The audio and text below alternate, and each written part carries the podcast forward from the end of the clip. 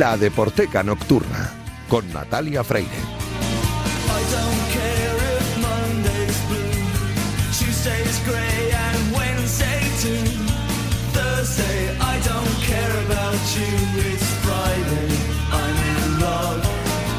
Bienvenidos a la Deporteca Nocturna, el programa de Radio Marca en el que demostramos que el deporte es y genera cultura. Os recuerdo que disponéis de un correo electrónico, ladeporteca.gmail.com os recuerdo también la cuenta de Twitter, arroba la deporteca, donde podéis comentar, sugerir y criticar todo lo que queráis.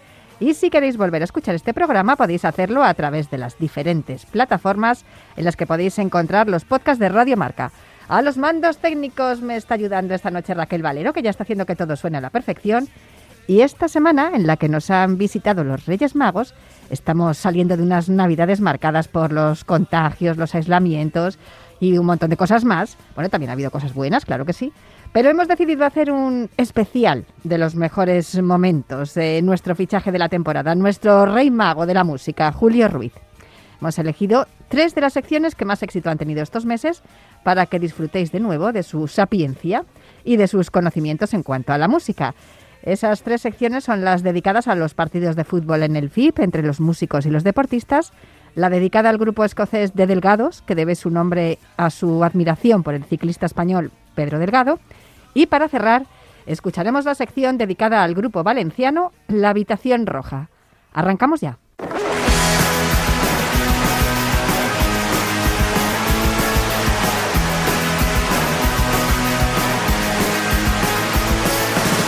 No me gusta que me guste el fútbol, pero ¿qué le voy a hacer?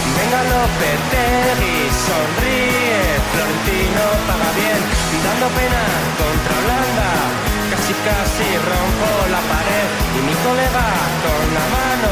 Me pide calma como cristiano. El maldito lo lo lo lo no soporto las canciones del mundial si Manolo pierde el bombo disgusto, disgusto nacional. No me creo que Odriozola, que Odriozola no sea titular. O sea que te pillo haciendo karaoke y todo. Es que me, me gusta mucho, además es que a los Carolina Durante Sí. los he visto varias veces en concierto y son un espectáculo, o sea, es que es divertidísimo verles en concierto. Les vi en pan- eh, cuando estábamos con recién saliditos de la pandemia y es que eh, se les veía que es que no se podían aguantar. Y es que además fue tremendo, o sea, eh, un saludo a mi amigo compañero criado el enterado, lo del culo carpeta, o sea, ha sido muy duro, lo de ver los conciertos sentados en una silla. Ha sido tremendo, ha sido muy duro. Y fíjate, y claro, los que habéis vivido todos esos conciertos que habéis vivido mm, durante años y años y años en tantos festivales y que habéis narrado tantos conciertos, yo recuerdo muchos muchos conciertos por Radio 3 escuchando escuchando lo que estaba ocurriendo en el FIP por la noche con tu voz explicando cada canción que llegaba y yo decía, madre mía, eh, me dan ganas, ¿sabes? Me- durante el, el confinamiento me, me buscaba esas cosas para recordar lo que habíamos tenido y que no se me olvidara, porque claro, todo parecía una pesadilla y, y me, me apetecía, pues eso, recordar lo que había ocurrido antes. Y todo esto nos viene muy bien porque la semana pasada estuvimos hablando de la cultura británica y su vinculación con el fútbol. Y eso se puso de manifiesto en el FIP y precisamente uno de los grupos que lo llevaba a cabo era Belan Sebastian. Belan Sebastián, que si no el jefe, el vicejefe de la banda, oye, qué buen central, qué buen líbero, lo demostró en algún partido de esos que se jugaban cada año. Espero, no sé si la nueva dirección del festival seguirá manteniendo la norma porque era un encuentro periodistas contra artistas que empezó al principio así como un poco de aquella manera y al final terminó siendo un acto más de cada Festival Internacional de Benicassim. Pero que, que suene en Belán Sebastián y ahora seguimos comentando la historieta, ¿no? Y además he elegido Another Sunny Day precisamente por eso, porque esperemos, esperamos sin duda tener muchos más días soleados después de esa pesadilla que hemos pasado con la pandemia o que estamos pasando todavía con la pandemia.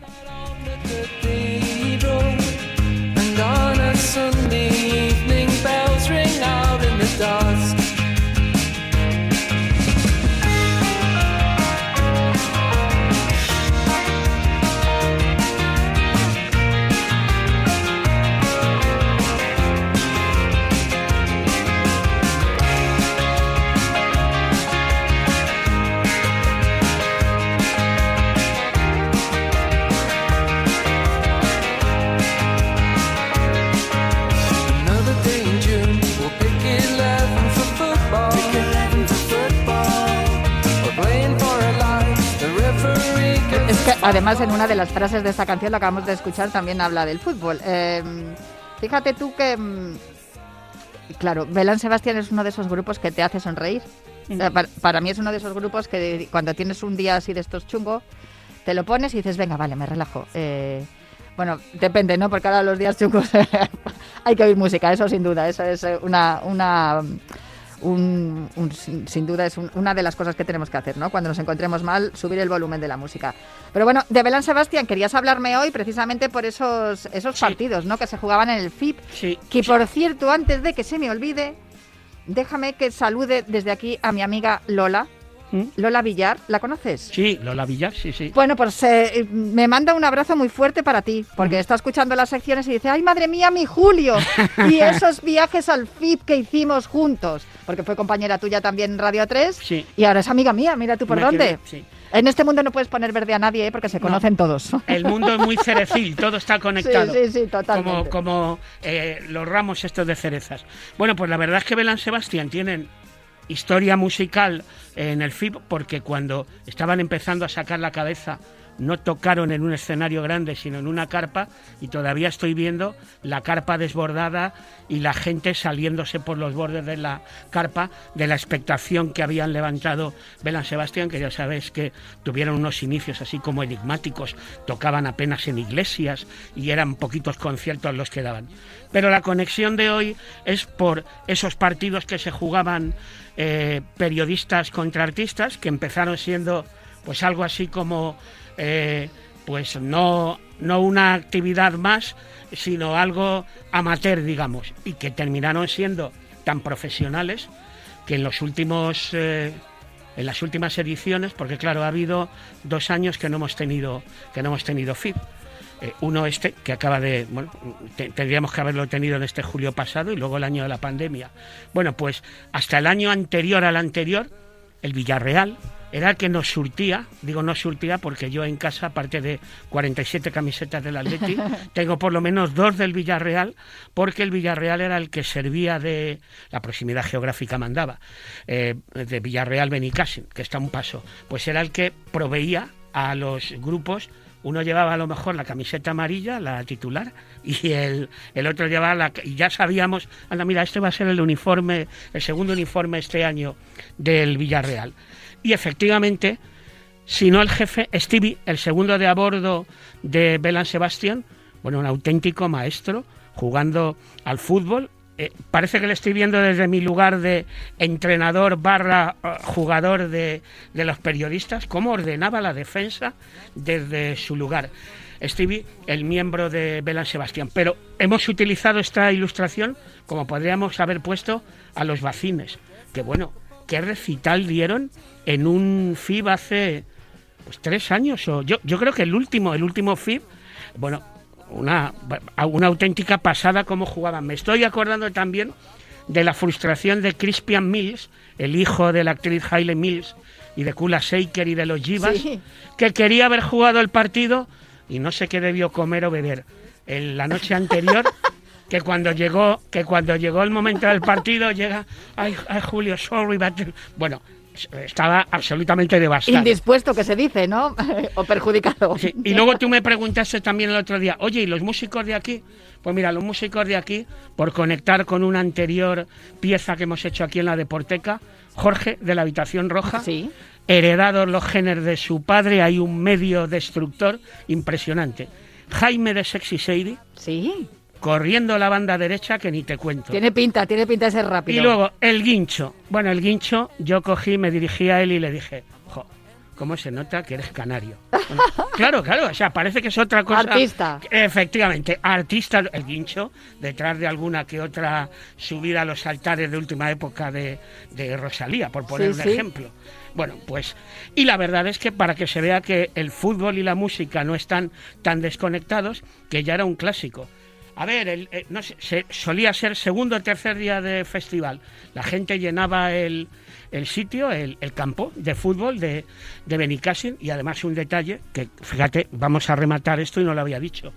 El árbitro Ansuategui Roca, además, jo, pues de esto de que año tras año estar charlando y, y en los últimos tiempos, hasta incluso si no había partido, nos dábamos una vuelta por allá por Benicassi y nos tomamos una cerveza con Juana Suategui Roca, un árbitro internacional que, que ha seguido matando el gusanillo porque seguro que los oyentes ahora mismo de Radio Marca, algún partido habrán visto de esas promesas de los equipos y es de los que se va a arbitrar por ahí a, a los niños como otros árbitros veteranos que son los que se encargan de bueno de, de dirigir esos partidos. Y además se llevaba su equipo, ¿eh? Cuando digo su equipo, con liniers y todo, con, con abanderados en, en, los dos sitios. Juan Anzuategui Roca, que a lo mejor nos está escuchando, fue un placer que por culpa de estos partidos del FIP, periodistas, artistas, eh, pues tuviera oportunidad de, no sé, de charlar. Eh, bueno, estamos de conectados. Sí, claro. sí, sí, sí. Eh, no, y de darte cuenta de que muchas veces los aficionados ponemos verdes a los árbitros y, y les insultamos y les decimos de todo y son personas como el resto del mundo, que se pueden equivocar, como el resto del mundo, pero es que además su labor es absolutamente, por lo que tú estás contando, está quedando claro, vocacional. Uh -huh. O sea, ellos tienen esa vocación de impartir justicia, como hay alguien que es juez y que también puede emitir un, un, un juicio que no es el, el, adecuado o no es el correcto, pero de eso se trata, ¿no? De esa parte vocacional que tienen los árbitros, que aunque ahora son ya profesionales, pero toda la vida han sido, eh, su, su labor ha sido una labor aficionada. Luego se les ha exigido tanto por los errores que cometían, que se, ya se han hecho profesionales, pero sin duda todavía queda mucho para que el arbitraje mejore, incluso con el VAR. Así que sí, oye, lo de Ansuategui Roca, desde aquí un saludo también muy grande por eso, porque por matar el gusanillo también, con músicos y periodistas, me has hablado de los músicos y yo tengo la pregunta, lo siento, no puedo evitar hacértela, entre los periodistas, ¿quién era el que le pegaba bien? No, bueno, pues había, había gente que sabía. Fíjate, te voy a comentar un detalle que yo sé que te va a gustar. Porque claro, ahora, en estos tiempos que corren, pues eh, es muy normal hablar maravillas de esta o de aquella jugadora del Atleti, del Barça, del Madrid, de, de, cualquier equipo de fútbol femenino. Pero en aquellos tiempos, de aquellos partidos del FIB, a lo mejor me estoy remontando hace 10, 12 años, llamó la atención que un día, yo que era el entrenador, colocara en la alineación titular a una lateral derecha que era alemana. Ni te quiero contar cómo jugaba esa chica. Impresionante. Claro, hoy a lo mejor es más normal que a lo mejor eh, una, una jugadora le dé sopas con ondas a un jugador, pero llamó mucho la atención en aquel partido de hace 10 o 12 años que en el equipo de los periodistas hubiera una periodista alemana lateral derecha buenísima. Bueno. La llamábamos, perdona, la llamábamos pasa el balón Steffi, por la historia, por la historieta de la tenista Steffi Graf. Sí, sí. Pasa el balón Steffi, muy buena muy buena. Corriendo no. la banda, impresionante. De haber estado yo allí, me tendrías que haber colocado de medio estorbo. De medio que, estorbo. Sí, de medio estorbo juego yo, fenomenal. Pues eh, muchísimas gracias, oye, Julio. No, oye, miro al otro lado del cristal, a que hoy nos hemos pasado un kilo. Sí, sí no, ¿verdad? tampoco mucho, pero no. es muy interesante todo vale. lo que nos has contado. Muchísimas gracias, Julio. Nos quedamos con Belán Sebastián y esperamos. Eh, Ama Cucu ahora, ¿no? Ama sí, Cucu. Ama eso es. Y aquí, aquí te escuchamos el próximo viernes en la Deporteca con Julio Ruiz.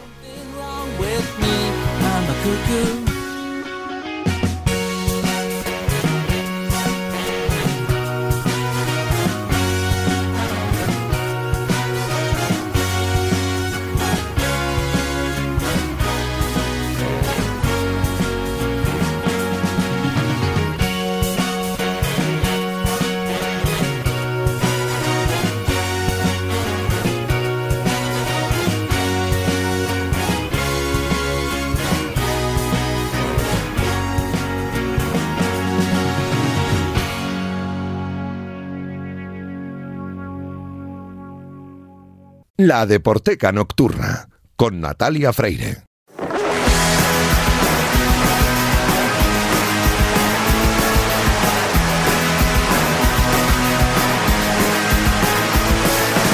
No me gusta que me guste el fútbol, pero ¿qué le voy a hacer? Venga Lopetegui, sonríe, Florentino paga bien, dando pena contra Holanda casi casi rompo la pared y mi colega... La verdad es que tengo que reconocer que la letra es brutal.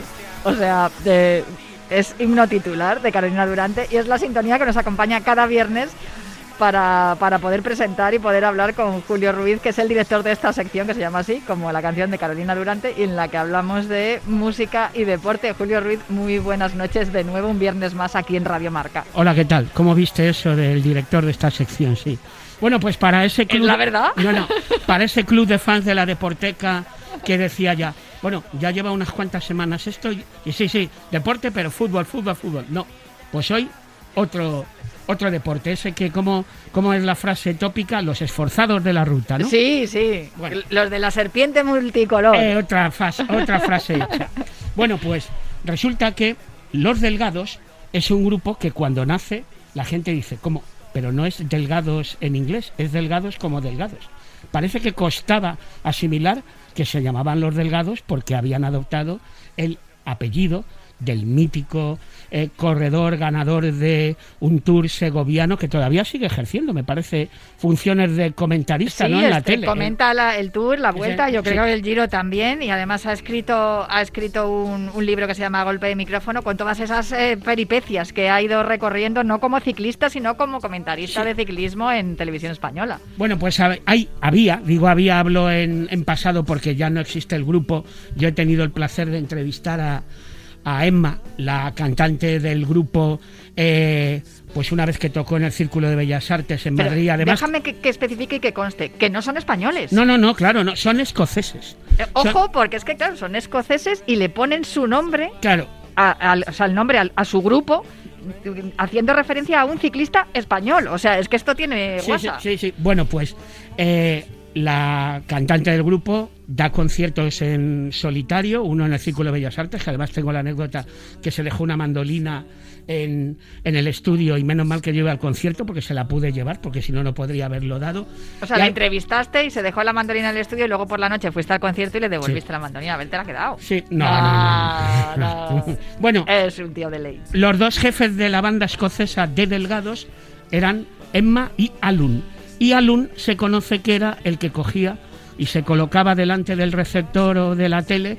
A ver, no sé si a lo mejor allí en Escocia había algo parecido como aquí, que te ponían el final de la etapa, de la vuelta, del tour, del giro o de lo que fuera. Y claro, siguió las aventuras de aquel tour que ganó Perico Delgado en el año 88. ¿Por qué? Porque había un corredor escocés que fue su gran rival llamado Robert Millar. ¿Sí? Robert Millar que era el, el corredor al que seguían, claro, para ver si ganaba la ronda y claro, de repente dice, anda, pero este tío, el delgado este, que es el que, pero que este corredor, y claro, viendo a su compatriota darle a los pedales, se quedaron flaseados, bueno, se quedó flaseado Alun, uno de los componentes de los delgados, por lo que hacía nuestro ciclista, Perico Delgado, y entonces como fans del ciclismo, ponen en marcha su proyecto y ¿cómo le llaman? De Delgados. No queda ahí la cosa, porque el segundo disco del grupo se llama Pelotón, como suena. No pelotón en inglés, pelotón. O sea que más referencias ciclistas imposibles. Desde luego es impresionante. A mí me, me- me encantan todas las cosas que me cuentas. Y me- estaba acordándome que no es el único grupo que, mm, que ha. eh, em, des- o sea, en, la- en el que se ha despertado esa emoción y esa afición por el ciclismo. Algún día me tendrás que hablar de los Kraftwerk Sí, claro. y cómo les gustaba y además esa sintonía que hicieron Sí, para sí, el el Tour, Tour de de, Francia. Tour de France. Sí, Tour que de luego France. además se remasterizó después, porque la sintonía yo creo que la hicieron para el 83 y la remasterizaron años después en el, cuando se cumplía el aniversario en 2003. Y la verdad es que tengo entendido que ellos iban de un, en las giras de conciertos, ellos iban haciendo como si fuera una, una, una, una, mm, carrera de estas, de como el Tour de Francia o la Vuelta a Pues- España, iban haciendo como por etapas Sí. de concierto en concierto con las bicis. Eso será además motivo de otro, de otro análisis que hagamos de esta relación, porque además ellos, no sé si son unos seguidores eh, de lo que son los medios de locomoción y las carreteras, porque un álbum mítico de Kraftwerk es Autobahn, Sí, autopista, es verdad. y luego hay otro disco mítico que es el Trans Europe Express, que lo han utilizado como Los medios de transporte. que lo han utilizado como sintonía hasta aburrir, ¿no? Trans Europe Express. Pero bueno, que le estamos, Es quita- le estamos Es quitando el protagonismo a los delgados. a los delgados. Que además es su cantante que toca la mandolina de maravilla, ¿no? Sí, sí. Emma, Emma que eh, bueno sigue haciendo eh, trabajo en solitario y Alun, que es- era el fan del ciclismo, pues como suele ocurrir en estos casos, hay gente que forma parte de un grupo pero colabora con otro y con el de más allá, o sea que El los caso, delgados. el caso es que sigan haciendo música y Sí. sigan siendo aficionados al deporte, que es lo que nos importa y lo que nos interesa en esta sección. Himno titular dirigida por Julio Ruiz, hoy dedicada a De Delgados y a su afición por el ciclismo y nos despedimos con ellos.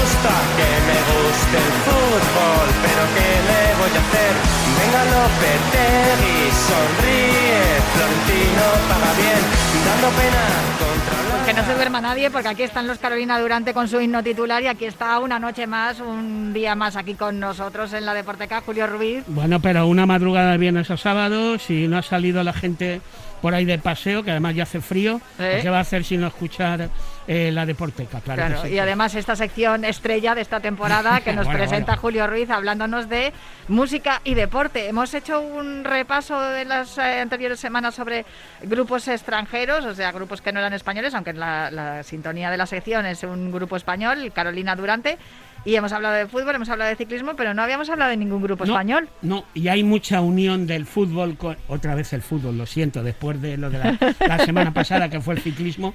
Pero hay mucha unión del fútbol con la música, de las bandas y de los grupos de décadas para acá. Y hoy nos vamos a referir a alguien que tiene un antecedente absolutamente importante en el mundo del fútbol y que algo heredó él. Y ahora después te contaré la anécdota que, que tiene que ver con el presente Jorge, cantante de la Habitación Roja, Leliana, Valencia, una banda absolutamente importante en la historia de la música independiente aquí en nuestro país que ha dejado himnos tan maravillosos como una canción que escucharemos precisamente como, bueno, co- como muestra de un acercamiento al terreno futbolístico que hicieron la Habitación Roja. Pero este aquí que Jorge, su padre, por los años 50, esto quiere decir 50-60, esto quiere decir coincidir en un estadio con nombres como Kubala o Di Stéfano o yo que sé, Mendoza, Peiró, Collar, eh, por referirnos a nuestro Atleti. Bueno, pues su padre jugó en el Valencia, en el Mestalla, en el Sabadell. Hay una foto que he visto por ahí que está con la camiseta arlequinada y era el típico medio de contención. Ha cambiado mucho el fútbol Sí. desde los años 50, 60, fíjate, en los años 60 eran tres defensas, dos medios y cinco delanteros. Ahora sería el equivalente, yo qué sé, a un, eh, a un Casimiro, a un Busquets, o sea, el típico medio de... Y era un jugador absolutamente potente, fuerte, y claro, él, evidentemente, Jorge, eh, pues guarda... Sí, tiene dentro- un físico también. bueno, ahora viene la anécdota. En el eh, Benicassin, en el festival de Benicassin, se jugaba un partido que algún día también ocupará lugar preferencial y apuntará los focos a, ese, Sí, a esos favor. partidos de periodistas contra músicos.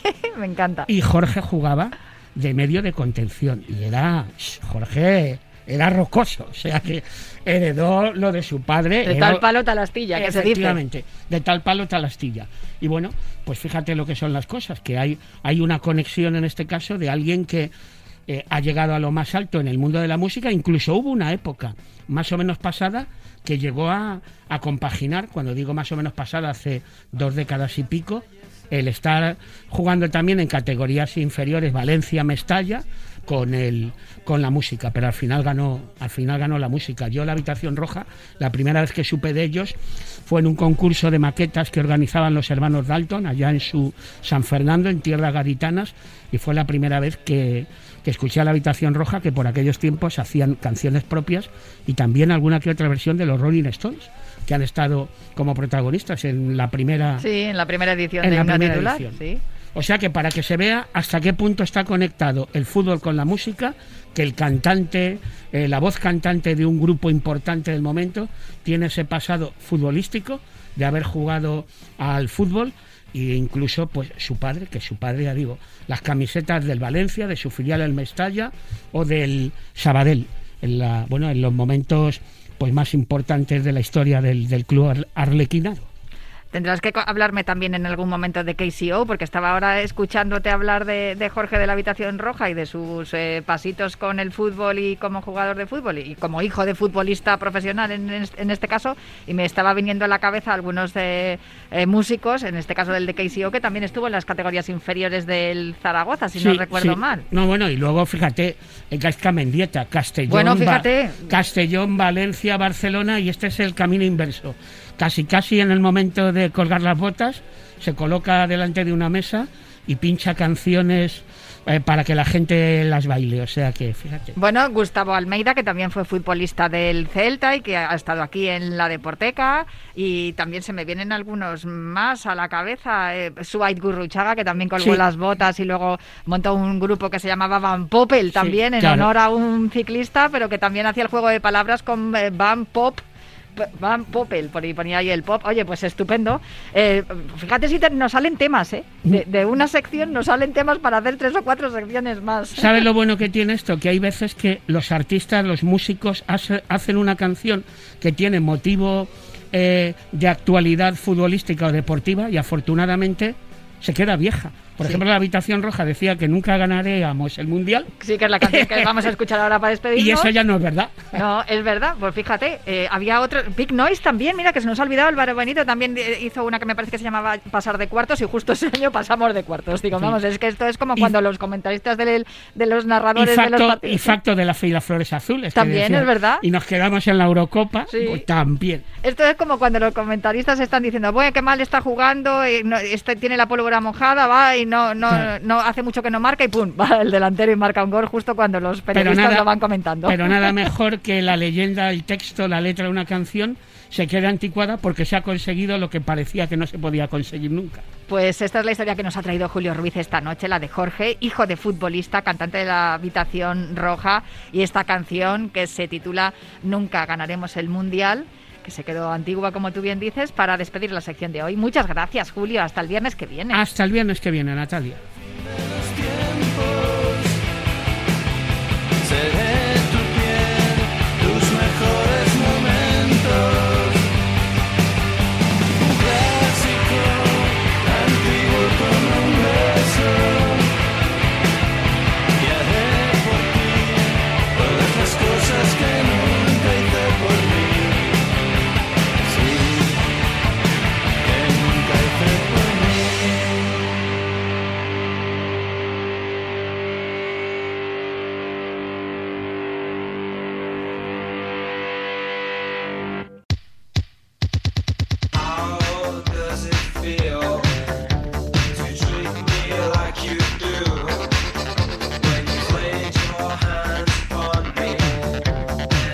Sin duda, el fichaje de la temporada en este programa, en la Deporteca, ha sido Julio Ruiz y qué maravilla escucharle.